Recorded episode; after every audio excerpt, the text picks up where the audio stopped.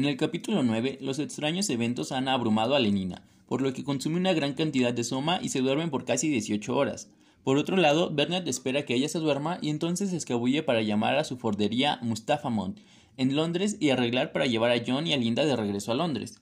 Él recibe el permiso y regresa a la reserva para recogerlos.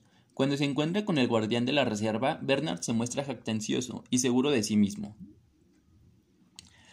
Además, en este capítulo, John va a la casa donde Bernard y Lenina se alojan en la reserva. Como todo está en silencio, teme que ellos ya se hayan ido. Se asoma por la ventana, ve la maleta de Lenina y se da cuenta de que todavía están en casa, así que rompe una ventana y entra a ella.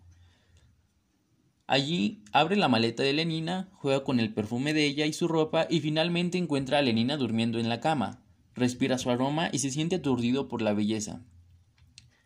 Aquí nos muestra aspectos nuevos de la personalidad de John. Este se convence de que ama a Lenina y el capítulo expresa ese amor por la forma en que la mira y aspira su perfume. John conserva una extrema modestia y cuando se imagina desnudando a Lenina se avergüenza inmediatamente de sus pensamientos impuros. La modestia de John hacia Lenina representa un conflicto central entre la sociedad india y el mundo civilizado. John relaciona todas sus emociones con la descripción del amor de Shakespeare, ya que estaba influenciado de su obra Romeo y Julieta indicando su dependencia de Shakespeare para su educación emocional, ya que Linda no pudo darle lecciones emocionales.